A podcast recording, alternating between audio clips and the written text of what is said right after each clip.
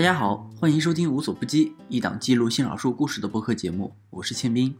这个春节你过得还好吗？春节一直是对中国人来说特别重要的节点，要回家乡，要跟亲人聚在一起，要处理很多错综复杂的关系。不过对于性少数来说，这也是个让人有很大压力的日子。一年一度的跟家人长时间相处，出柜就成了一块无法避开的大事。父母催婚，要不要直接向他们出柜？出柜之后如何处理跟家人的关系？想想都觉得困难。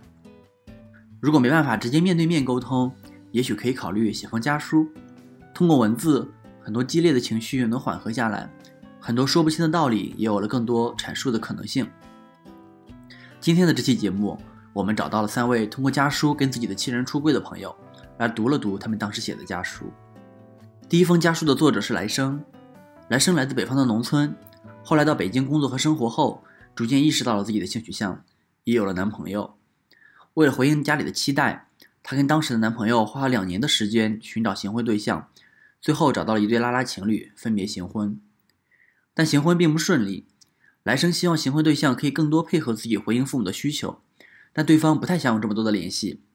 本来是为了让父母和自己都安心的行婚，反而变得非常痛苦和麻烦。结婚不到一年，两个人就都觉得这段婚姻无法持续下去，办理了离婚手续。离婚后一段时间，来生写下了这封家书。亲爱的爸爸妈妈，这是儿子第一次给你们写信。或许这封信你们短时间内还看不到，因为我现在不在你们身边，我不敢冒着未知的风险，让你们试图理解我现在的无助和彷徨。相信你们现在肯定还沉浸在去年那场盛大婚礼的喜悦和自豪当中吧。妈，你现在是不是还在回忆着你儿媳儿子一左一右搀扶着你，走在马村里的大马路上，在街坊邻居的注视下、议论下，开开心心的坐车去市里看新房的喜悦吧？我第一次看到你笑得那么开心，你不厌其烦的回答着每位街坊邻居的问题。哎，我儿跟我儿媳妇。非得带我去市里新房住几天，不去啊，他们还不乐意。爸爸，你现在还想着你的儿媳妇苦口婆心的说了你思想守旧，应该离开家去外面走一走看一看吧。我记着您当时一直在摆手，不停的用手绢擦着浑浊的眼睛，说家里不能锁门，离不了人，你妈跟着去就行了。是啊，你们用大半辈子精心呵护的宝贝儿子终于结婚了，你们再也不会闷在家里不想出门了，也用不着听周围街坊邻居的闲言碎语了。我看到你们爬满皱满的脸上露出久违的微笑，我真的开心极了。我多么希望那时间永远停留在那一刻，你们就这样一直笑着。我不知道你们有没有纳闷儿，洞房花烛夜那一晚，我怎么就跟个大姑娘似的哭红了双眼？你们有没有纳闷儿，那一晚为啥有两个陌生的年轻人一直不肯走，极力的护着新娘子，不让街坊邻居闹洞房？那一晚为啥儿媳妇执意不在家里过夜，非着急着大晚上要开车回市里去？爸妈。我不知道那一晚你们想了多少。我只记得，当新娘执意要走的时候，哥哥姐姐、家里的亲戚朋友全部加入到讨伐的队伍当中。没听说过结婚当晚新婚夫妇不在父母家过夜就走的，回门也得等着明天呀。两家隔着也不远。这个时候，我记着妈，你当时用瘦弱的身躯拨开人群。替我们开脱，说这个新娘子明天早起化妆回娘家办酒席，就早点让他们回去吧，完事了再回来。妈，那个时候在黑夜中，我盯着你深邃的眼睛，眼泪在打转。我知道我妈是心疼我了，不想让我左右为难，是担心惹新媳妇不开心。亲朋好友走了以后，我们还是趁着夜色开车走了，留下灯火通明、彩旗飘飘下，爸和妈一对孤独苍老的身影。爸妈，我不知道你们当时在想什么。我以为一次婚姻可以让我内心好受点，也可以缓解一下我对你们的愧疚。从小到大，我从来没有欺骗过你们。这次是儿子的不孝，不出意外，又在情理之中。这次婚姻啊，只维持了一年。爸爸妈妈，你们现在是不是感觉到心情从天上一下掉到了地上？爸妈，你们先不要难过，我也不知道从哪跟你们说起，怎么跟解释你们现在看到的种种。我跟你们讲行婚，讲同志，讲我无法跟一个女人组织一个正常的家庭，结婚生子，孝敬你们，你们肯定不理解，一头雾水，觉得我生病了吧？所以我想把这些事儿先放一放，跟你们好好聊聊。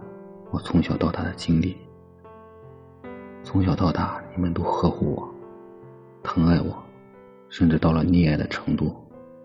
小时候农忙，你们把家里所有的重活累活都承担下来，让我过着无忧无虑的童年，让我成熟的比同龄人要晚一点，以至于到我成年以后，才无意中得知我是你们抱养的，爸妈。你知道我当时的感受吗？我只恨你们没有早一点告诉我，早点体会到你们的伟大，早点理解生活的不易。我有时候觉得你们的爱太沉重，我从来不在乎自己的身世，我只在乎把我从小含辛茹苦养大的你们。爸妈，你们一定要放心，我很感谢有这一段婚姻的经历。让我迅速成长了起来，学会了独立面对，学会了一个人也可以让亲戚、邻居、朋友和睦相处。你们暂时也不要担心我遭受外界的同事、亲朋好友的非议。我现在啊，已经穿上盔甲，所有的流言蜚语我都受得起，扛得住。爸妈，我已经过三十岁了，我现在身体健康，工作稳定。也没有不良嗜好，你们大可放心。就算成熟的晚一点，也在磕磕绊绊中完成了自我认同和成长，开始规划着自己人生。你们唯一的事情就是照顾好自己的身体。爸妈，你们不要担心儿子将来孤独终老，我有自己的规划和打算。我现在呀，只想把最真实的一面呈现在你们面前。只要你们都在，就为时不晚。妈妈，我好想和你们重新认识一次，重新回到三十年前。你们从一个遥远陌生的山村，把我抱到你们怀中，从此再也不会分开。给我点时间，让我们相处的久一点。今生想不完的缘分，来生。我还做你们的孩子。来生先是把这封家书拿给了自己的姐姐，花了一个月的时间让她接受，然后又请姐姐将这封信的内容转述给了父母。可能是因为有了前面行婚失败的经历，来生告诉我，父母知道了他的身份后，相比起对他的埋怨，更多的是对过去很多不合理的事情的理解，和对他一个人承担这么多事情的心疼。大约半年的时间。父母也接受了他的身份。和通过家书出柜的来生不同，第二封家书的作者安成是很多年尝试出柜都没有成功后，决定通过写信的方式跟家人沟通。安成从初中时就意识到自己是同性恋，也从那时开始就向家人出柜，但一直到高中、大学、工作，父母从来没有接受过他，常常因为这个话题跟他争吵，甚至还尝试送他去找当地的精神科医生治疗。这封家书的起点是一次相亲，父母给安成介绍了一位女孩相亲，但他直接在见面时就告诉了对方自己是 gay，最后被对方的家人找上门来。安城的父母来到他当时租的房子，跟他大吵一架，他觉得当时已经没办法跟父母冷静的沟通，所以回到卧室写下了这封家书。亲爱的爸爸妈妈，请相信我对你们的爱，请相信我会对阿老的养老负责，请相信我不会抛弃你们。我知道在这段时间里，你们备受煎熬，我理解你们的想法，可能你们很生气，觉得我一点也不体谅你们，但是还是希望爸爸妈妈可以看完我的心里话。我不是因为叛逆。也不是因为要跟你们唱反调才选择了同性恋，我是同性恋，并不是我的选择，也没有人带坏我，是我自己发现了自己的性取向。我拒绝进行矫正，只是因为我知道这并不能改变性取向，只是在浪费家里的钱，并不是说不再配合你们。我没有憎恨你们，也没有怨过你们，更没有想过利用你们。我是希望可以和你们幸福开心的生活在一起的，也希望爸爸妈妈不要恨我、怨我。我小的时候，我记得妈妈去中学门口给我送鞋，虽然鞋子不是我想要的，但是我非常的感激，非常的喜欢。我知道我的爸爸和妈妈把他们能给我最好的东西全部都给了我。我还记得小的时候，下雨的时候，我坐在爸爸的自行车的后座，爸爸穿着大雨衣罩着我。那个时候，我想，如果一直能坐在爸爸的自行车后面就好了。以前，在我心里，你们就像大山，可是有一天，我发现山也会老，山也会倒在我的身上。我没有告诉过你们，但是我特别的难过。其实，在外地工作和生活，我很想念你们，我很想跟你们联系，我做梦也会梦到你们。我从来不给你们打电话、发短信，是因为我害怕你们提到了结婚，我无法回答，我无法让你们满意。那个时候，我借钱也不敢告诉你们我真实的房租或者吃穿花销，只是因为我害怕你们叫我回家。我害怕跟你们住在一起，不是因为讨厌你们，而是因为害怕面对你们。现代的社会变化太大了，现在的女孩也不会像你们那一辈人一样，愿意为婚姻和家庭凑合。我不选择跟异性恋的女孩结婚，是因为现在的年轻人都是为了爱情而结婚。如果骗婚，对方绝对是能发现的。到时候我们就会变成闹大的法律问题。前一阵子，妈妈会指责我说，很多的同性恋都会结婚，会生小孩，是不错。有一些男孩子选择了行婚，有一些选择了代孕生子，有一些骗婚后很快的就赔钱离婚，这的确是真实存在的。而他们仍然是同性恋，有的偷偷摸摸的在外面继续找男朋友。有的是一对同性恋爱人，双双新婚应付家人，他们的父母一直一生都不知道自己的孩子是同性恋，只知道他们的孩子结婚后又离了婚。我之所以告诉你们，是想让你们看到一个真实的我。我知道这个真实的我会让你们伤心失望。我有时对你们说话态度不好，可能是带着委屈，觉得你们不理解我。你们不会用微信，不会用 QQ，跟不上时代，太善良了，总是被人欺负。可是呢，仔细讲来，我也没有认真的理解过你们。无论以后爸爸妈妈选择什么，记得儿子永远在等你们。你们老了以后，儿子会照顾你们。我知道我的爸爸妈妈把他们能给我的，他们最好的都给了我。我知道爸爸妈妈的成长年代和承受的压力，希望爸爸妈妈不要恨我。我对你们的爱从未因为性取向的不同而有所改变，也不会因为时间的推移而消失。我在这里的房子永远有你们的钥匙，欢迎随时回家。想到你们离开时没落的背影，我很难过，也希望你们保重身体。我并不打算跟你们断绝关系，我暑假会去回去看你们。如果爸爸和妈妈愿意跟我继续联络，我的手机号码也永远也不会变，等着爸爸和妈妈联系我。我有很多话想跟你们说，也不知道你们想不想听。有的时候面对面，我的情绪也会失控。写完信，觉得还有很多话要对你们说。我很想念你们，我爱你们。写完这封家书后，安成直接将它交给了父母。晚上，安成下班回到家，发现父母已经离开了他的住处，只留下了安成的父亲写的一封简短的回信。我们也请安成读了读这封回信。儿子，爸爸含着眼泪，生平第一次给你写信。我不想就这么绝望的放弃你，毕竟生你一场，养你一场，父子情深。每一个做父母的都会盼望着自己的孩子健康成长，家庭事业都有成就。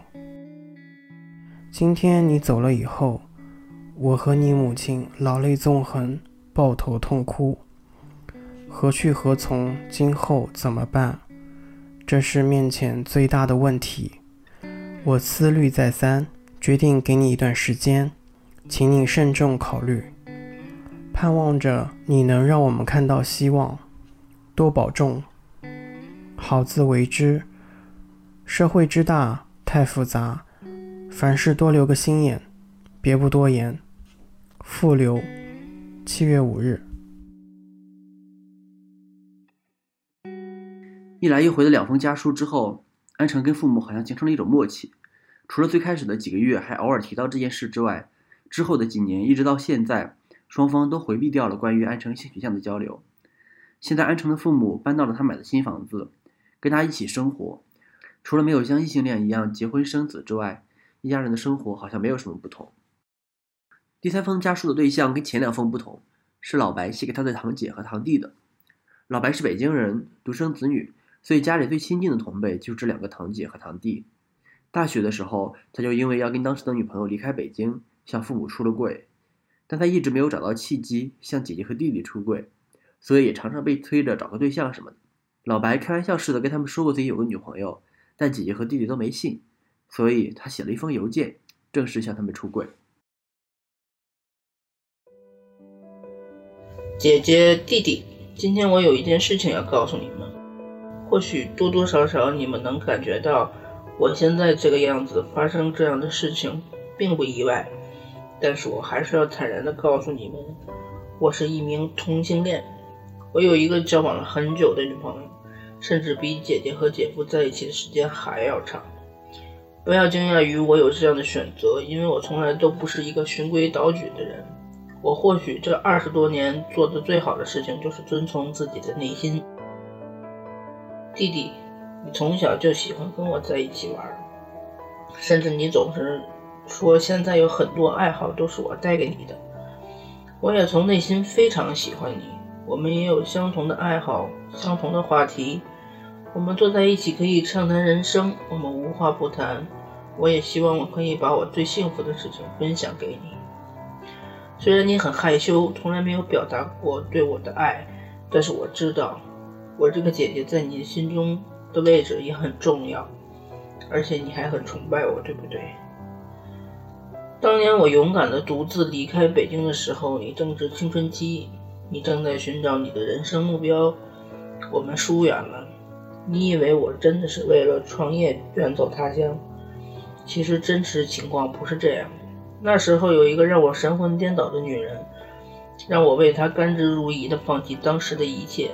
我只想能留在她的身边。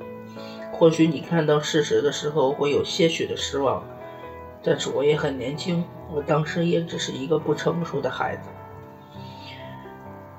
姐姐，你们现在有很好的事业，有美满的家庭，两个儿子环绕左右，这是家长眼中美满的家庭。甚至一度我也很羡慕你们，可以成双入对的出入，可以一家几口开心欢笑，何尝不是我向往的生活呢？可是我所希望的不是有一个男人陪着我度过我的余生，因为从小我就知道，我喜欢的是女生。在你心里，我可能一直是一个沉默寡言的妹妹，其实我的内心是澎湃的。从小我就知道，我和别的女孩子不一样。只是我不想被你们疏远，或者说我不想成为你们心中的变态，所以我选择了沉默。但是到了现在这个年纪，我不会选择沉默了，我会为我的生活负责。我知道我交往的对象是多么的优秀，我知道我现在所做的一切是多么的正确，因为现在的我已然不是那个不成熟的孩子。你们喜不喜欢现在的我呢？我想答案是肯定的。我现在可以在饭桌上与你们侃侃而谈，谈人生，谈理想，谈生活，谈事业，谈你们想谈的一切。我不再是那个沉默寡言的妹妹，我不再是那个鲁莽冲动的姐姐，因为我找到了真正的自我。我们属于性少数群体，但我们又跟大家都一样，需要吃饭、睡觉、喝水、生活、工作。我们也有自己的精神追求、物质追求，只是我们刚好喜欢的人是同样的性别而已。不是生活造就如此的我们，是我们生来就是如此。从小很小的时候，我就像一个男孩子一样，喜欢踢足球、打篮球、跑跑跳跳，喜欢穿短裤，从来不穿裙子。我也不喜欢长头发，喜欢短短的头发。我很庆幸。我的父母并没有扼杀我的天性，或许他们到现在都希望能看到穿裙子的我，但是他们并没有真正的干涉我的选择。曾经我叛逆的想，你们凭什么要安排好我的人生？我把父母的安排一切都视作是一种束缚。我现在才真正的了解到，那是因为我们自己在束缚自己。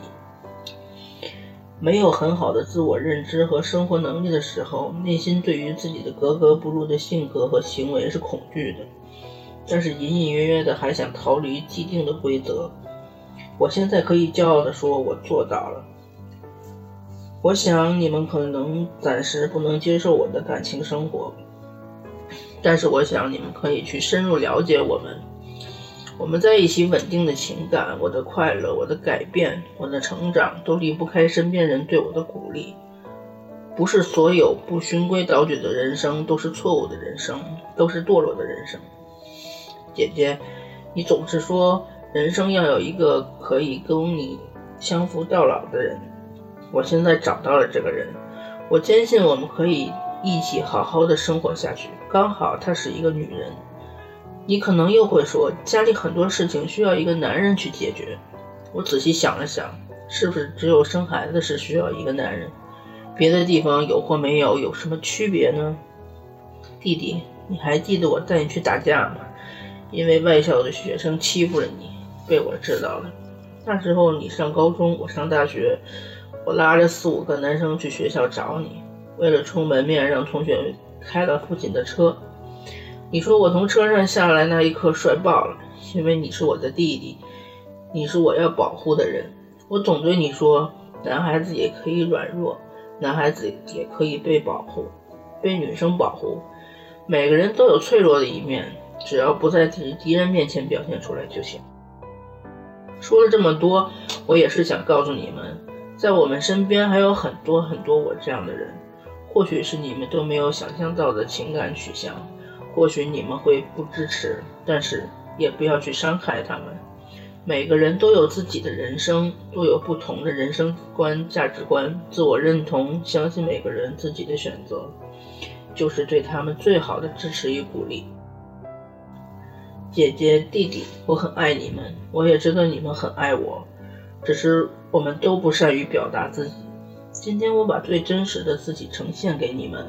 我也希望得到你们的支持与肯定，不管未来我的生活会是怎样，我想告诉你们的是，我会坚持做我自己，勇敢的做我自己。或许未来有很多艰难的路要走，但是我相信一切都会变得更好。可能是因为同辈的原因，老白的出柜十分顺利。弟弟看到邮件后，直接给他打来了电话，向他表达了祝福。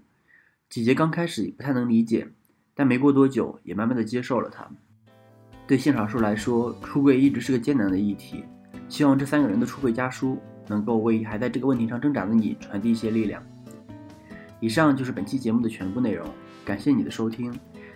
由于节目时长原因，三个人的家书都在原来的版本上有做一定程度的删减，这期节目也特别感谢同性恋亲友会北京分会的陆哥帮忙联系嘉宾和提供素材。如果你想看到更多的家书，也可以在收 note 中找到家书的购买地址，购买实体版的家书。如果你喜欢我们的节目，欢迎在小宇宙 APP、苹果播客、网易云音乐、喜马拉雅以及其他泛用型播客客户端订阅“无所不击”。也欢迎你将我们的节目转发给其他可能感兴趣的朋友。春节快乐！我们下期节目再见。